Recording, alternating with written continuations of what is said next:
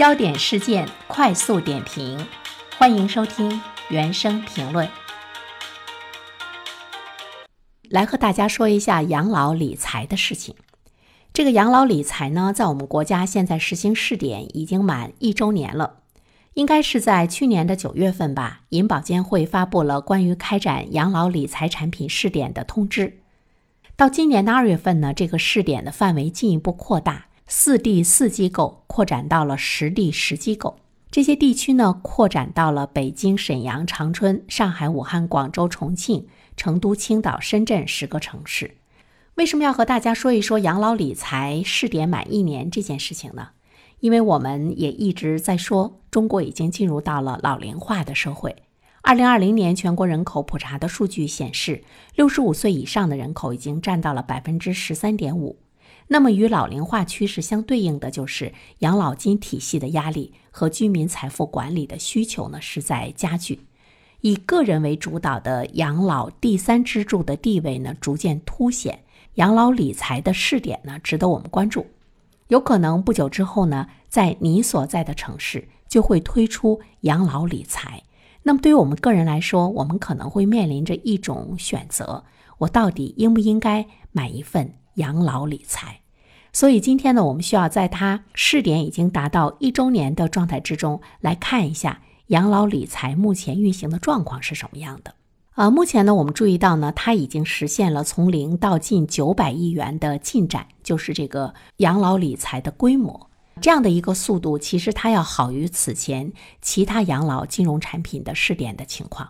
从购买的人群来看的话呢，中老年人是比较多。它相对于普通净值型的理财来说的话呢，人们对试点养老理财的信任度会更高一些。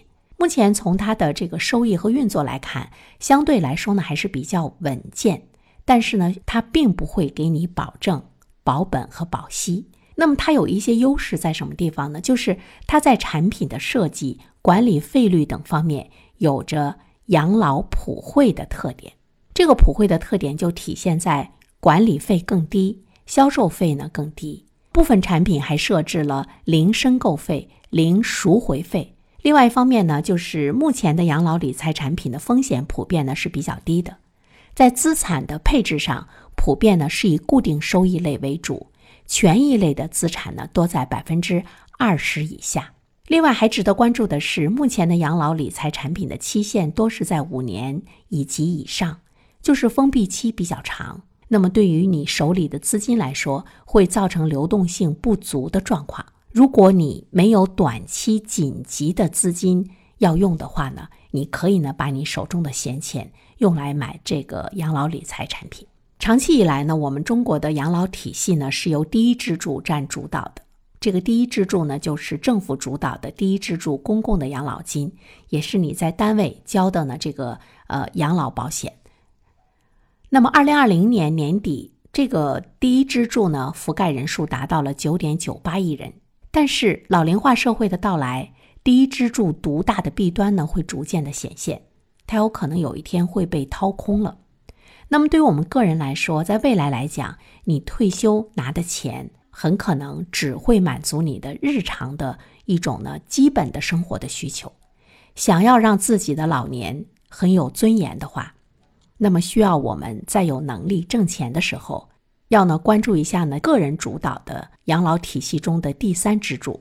老龄化社会的到来，就得需要我们在职人员和一些退休人员做出相应的养老规划。老龄化嘛，意味着长寿，我们可能活的时间会越来越长。那么对于我们来说，就需要投资理财，使得你的资产来进行保值。所有的人。都应该有一个自我养老储备这方面的一个计划。说到这一点的话呢，其实我们注意到国家已经在不断的号召人们来做出呢自我的这个养老金方面的储备。像在今年的四月份，国务院办公厅印发了关于推动个人养老金发展的意见，这里面就是在告诉我们，个人养老金制度呢正式出炉，个人养老金的资金账户里的资金。可以购买符合规定的银行理财、储蓄存款、商业养老保险、公募基金等等这样的产品。它首次呢将银行理财纳入到了第三支柱的投资范围。那么目前对于这个养老理财来说，收益怎么样？四十八只银行养老理财产品中有四只的净值跌破了一，就是亏损了，其余的呢还都是正收益。